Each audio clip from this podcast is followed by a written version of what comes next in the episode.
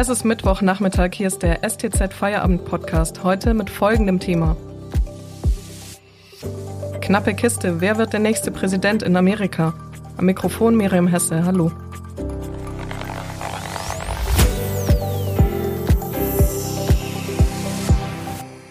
Wahlkrimi in den USA. Bleibt Donald Trump Präsident oder löst ihn Joe Biden im Weißen Haus ab? Einige wenige Staaten werden das Zünglein an der Waage sein. Dort dauert die Auszählung der Stimmen noch an. Die will Trump allerdings gar nicht abwarten. Der bisherige Amtsinhaber hat sich bereits zum Wahlsieger erklärt, will den Supreme Court einschalten, um den Sack zuzumachen. Kann er die Auszählung der Briefwahlstimmen tatsächlich stoppen? Und was würden vier weitere Jahre mit Trump an der Macht für Baden-Württemberg bedeuten? Das klären wir heute mit unserem Politikredakteur Christian Gottschalk. Hallo. Christian, Amerika hat gewählt, aber wen eigentlich? Ja, das ist eine gute Frage. Um ehrlich zu sein, wir wissen es noch nicht. Äh, wir haben die Situation, dass einer vor die Öffentlichkeit getreten ist und gesagt hat, ich habe die Wahl gewonnen, obwohl er das noch nicht gemacht hat. Das war Donald Trump. Äh, Joe Biden war bisher etwas vorsichtiger. Der sagt, wir müssen abwarten, wir müssen sehen. Ich bin guter Dinge, aber noch ist nichts klar. Und so ist es auch. Welche Staaten sind denn jetzt das Zünglein an der Waage und warum dauert die Auszählung dort so lange? Im Augenblick ist es so, dass äh, Wisconsin und Michigan, North Carolina, Arizona und vor allem Pennsylvania noch am Auszählen sind. Äh, und da ist auch nicht so ganz klar, wer gewonnen hat. Und je nachdem, wie da nachher die Lage ist, äh, wird sich dann herausstellen, wer Präsident wird. Schlafen die jetzt alle oder zählen die gerade weiter? Das ist unterschiedlich. Wahrscheinlich zählen die noch. Es gibt welche, die haben schon angekündigt, äh, mit dem Zählen noch ein bisschen zu warten. Äh, hauptsächlich werden jetzt dann noch Briefwahlunterlagen gezählt. Das dauert länger. Das hängt auch mit der Corona-Pandemie zusammen, äh, weil da einfach andere, andere Abstände gewahrt werden müssen, andere Zeiten eingehalten werden müssen und so weiter. Alle reden ja jetzt über die berühmten Briefwähler. Was ist denn aktuell das Problem damit? Naja, ein Problem ist, äh, dass Herr Trump, als er sich hingestellt hat, zum Beispiel gesagt hat, ähm, er will ja nicht, dass jetzt äh, noch Wahlzettel gefunden werden, äh, die jetzt auf einmal auftauchen und dann das Wahlergebnis verfälschen. Damit zielt er natürlich ab auf Entscheidungen, die zum Beispiel in Pennsylvania und North Carolina gefallen sind im Vorfeld der Wahl. Da hat man gesagt, wer am 3. November seinen Zettel in die Post schmeißt, der muss ja auch noch gezählt werden. Also wird in Pennsylvania auch noch gezählt, wenn eine, äh, wenn ein Wahlzettel drei Tage nach dem 3. November ankommt und in North Carolina bis zu neun Tagen. Das wollten die, Republikaner schon gerichtlich anfechten, sind damit aber vor dem Supreme Court gescheitert. Der Supreme Court hat gesagt, nein, das ist okay. Also erst waren die äh, nationalen Gerichte dran, dann der Supreme Court hat gesagt, das ist okay, das ist zulässig. Es war eine knappe Entscheidung, äh, aber sie ist eben so gefallen. Das ist ja bereits erwähnt, Trump hat angekündigt, die Auszählung abbrechen zu lassen. Könnte denn diesmal der Supreme Court auf seiner Seite sein?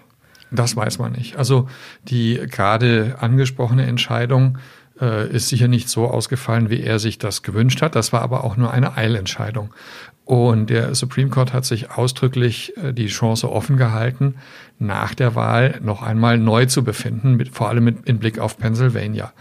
Und die neue Richterin, Frau Barrett, die Herr Trump erst vor wenigen Tagen ernannt hat, die war bei der Entscheidung noch nicht dabei, weil sie gesagt hat, äh, sie hatte jetzt nicht die Zeit gehabt, sich einzuarbeiten. Das ist ihre Sache. Wenn sie jetzt sagt, jetzt hat sie genug Zeit gehabt, dann kann sie mitmachen. Und je nachdem, äh, wie es dann ausgeht, könnte sie das Zünglein an der Waage sein. In Pennsylvania war die äh, Entscheidung 4 zu 4.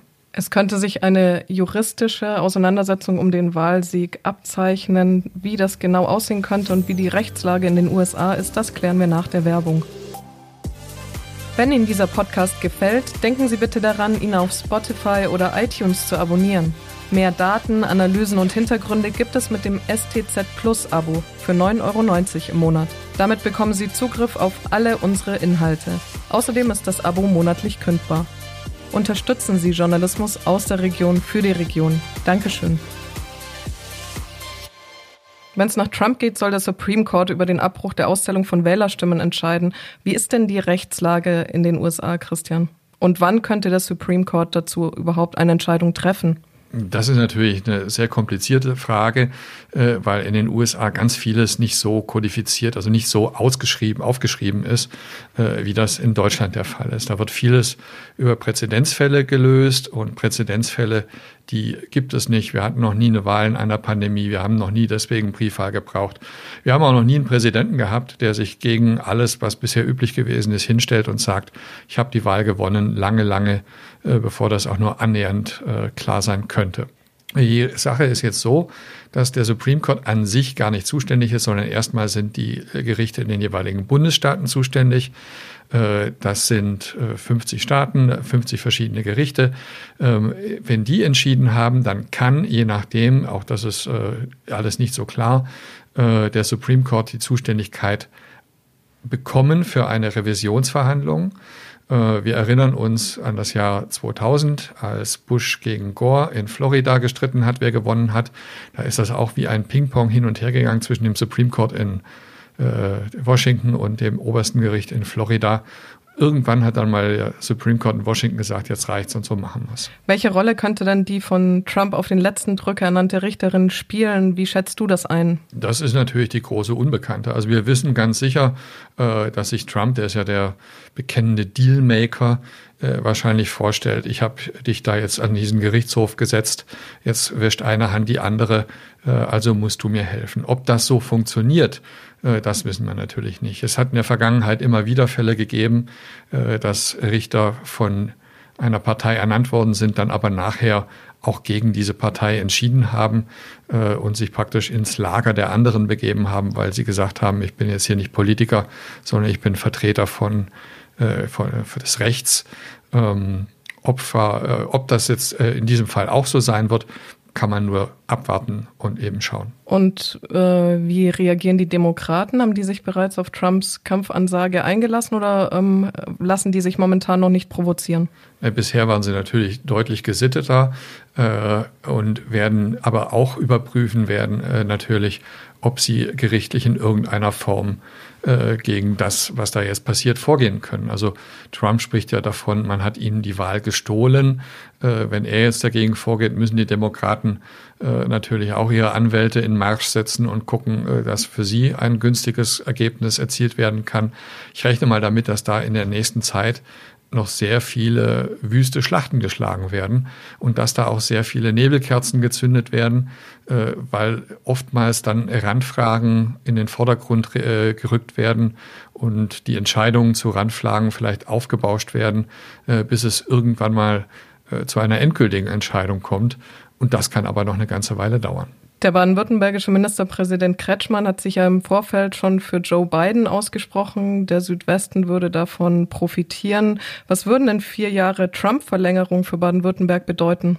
Naja, wir hatten ja hier die Situation, dass Trump zum Beispiel gesagt hat, er möchte äh, Truppen aus Deutschland abziehen. Da ist Baden-Württemberg stark davon betroffen. Da gab es vielleicht die Hoffnung, dass wenn Biden äh, gewinnen sollte, dass der das nochmal rückgängig machen könnte oder nicht vollziehen wird. Wenn Trump an der Macht bleiben sollte, dann wird das natürlich äh, vermutlich exekutiert werden. Jetzt hat sich der äh, Herr Kretschmann natürlich äh, sehr gegen Trump ausgesprochen, also für einen Politiker eigentlich sehr klar Stellung bezogen. Das macht man ja normalerweise nicht. Das wird den US-Präsidenten nicht jucken. Ja, der kennt ja nicht die Provinzfürsten in Deutschland. Äh, können aber schon davon ausgehen, wenn irgendwann mal irgendetwas sein sollte, das Baden-Württemberg und USA betrifft, dann werden seine Berater ihm schon einflüstern, äh, was damals gesagt worden ist. Und dann wird er sich daran erinnern. Und zittern die hiesigen Autobauer auch schon vor einer Verlängerung Trumps? Ja, ob sie zittern, weiß ich nicht, aber sie werden sicher äh, nicht begeistert sein, weil die Zusammenarbeit äh, mit dem US-Präsidenten die schwierigere ist, als es vermutlich mit dem anderen gewesen wäre. Vielen Dank an den Politikredakteur Christian Gottschalk für die Einordnungen. Und das war der STZ Feierabend am Mittwoch. Wir hören uns morgen wieder, wenn Sie mögen. Bis dahin.